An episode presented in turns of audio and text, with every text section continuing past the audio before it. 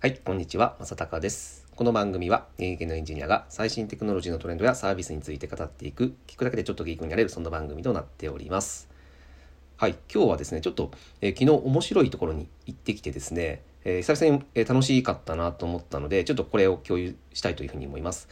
えっ、とですね、それは、えっ、と、地元のあの美術館なんですけど、そこで、えっ、と、小畑武さんって皆さんご存知ですかね？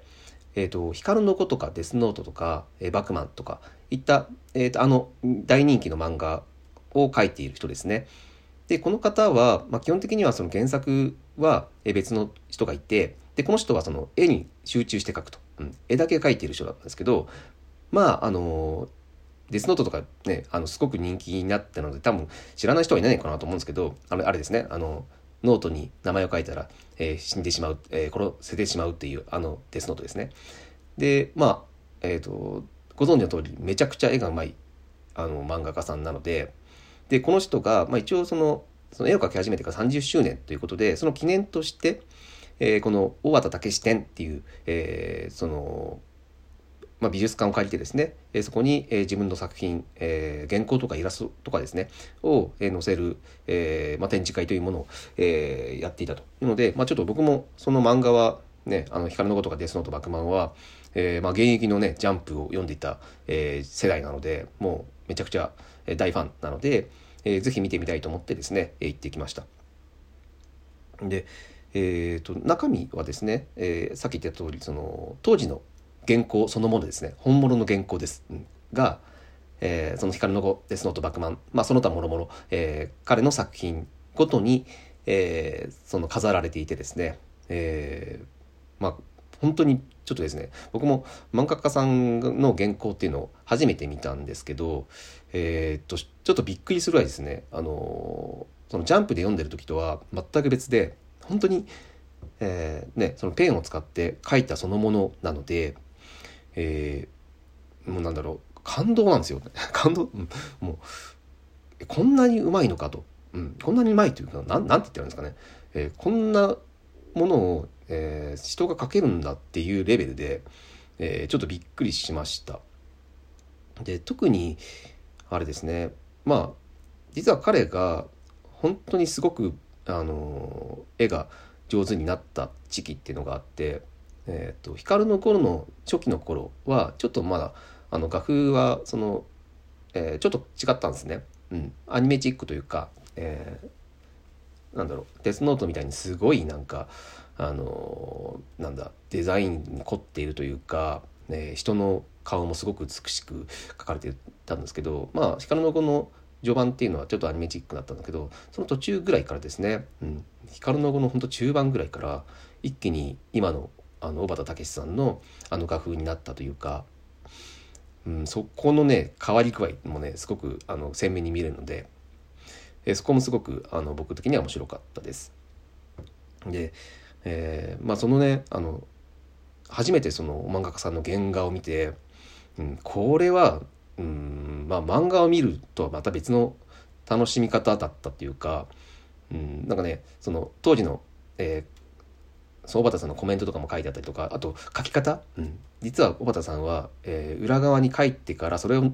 一回ラフで書いておいてから、えー表側でそれをなぞるようにして、まあ、ある程度イメージをつかんだ状態で書いていたりとかですね。あとは、えーまあ本当はこういう表現にしたかったんだけどそれは実際ボツになってしまって、まあ、いわゆるその少年ジャンプで少年が見える漫画なので、えちょっと、えーグロいやつとかですねは、えちょっとボツになってしまったりとか、まあ、そういったなんか裏側の、えー原画、うん、あの幻の原稿みたいなのがあって、うん、これはジャンプでは採用されなかったけど本当は小畑さんはこう書いてたよみたいな。そういう裏側も見れたので、まあ、それはすごく面白いなと思いました。まあ、ちょっと小畑さんの場合はね、もうイラストが綺麗すぎて、もうそれだけで美術館として成立しちゃっているんですけど、えー僕は、まあ、これを見て、じゃあ、あの、僕の他に好きな画家さん、まあ、有名どころで言うと鳥山明とかですね、あと井上武彦とか、スラムダンクのですね、とかのやつもやったら、絶対面白いじゃんと思って、うん。まあ、あと僕、あの、悠々白書とかハンターハンターの、あの、富樫さんも大大大大ファンなんですけど、まあ、彼とかのやつを、えーね、その原稿とかが見れるようなこういった美術展があれば絶対に面白いしうんここれはすごいビジネスになるという ビジネスになるというかもう単純に超面白いのでこれはね他の漫画家さんもやってほしいなって、えー、思いました。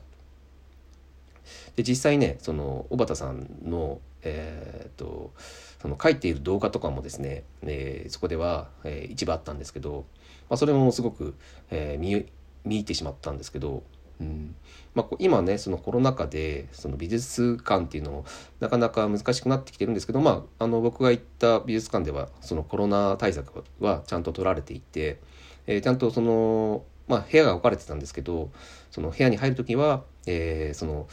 えー、その美術館の人がですね、えー、この部屋には何人までしか入れないっていうふうにちゃんと見ててですね、えー、何人か入ってしまったら、まあ、制限以上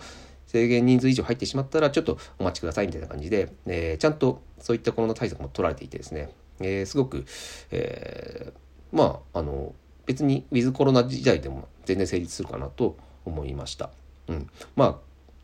まずね小畑武さんって結構やっぱその漫画家さんの中ではすごく、えーね、こんなにすごいも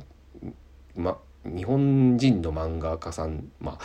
世界って言っていいのかな？世界で一番えー、その画力があるんじゃないかって思われる人の、えーさえー、そうい美術展はめちゃくちゃですね、えー、僕的には面白かったです。うん、ぜひ他の人のやつも見てみたいなと思いましたし、まあ、皆さんにもですねぜひですね、えー、まあお近くでこの小畑武展がややるやるんであればですねぜひ、えー、見てもらいたいなというふうに思いました。うん、あの思っている以上に面白かったです。というお話でちょっと今日はですね、えー、変わった、うん、久々にそういう美術系の展示会行ってですね、えー、なもう普通にシンプルに感動したというか面白かったので皆さんにも共有をしたいというふうに思いました。はいということで今日は、えー、以上になります、えー、面白かったらまた聞いてください。それでは。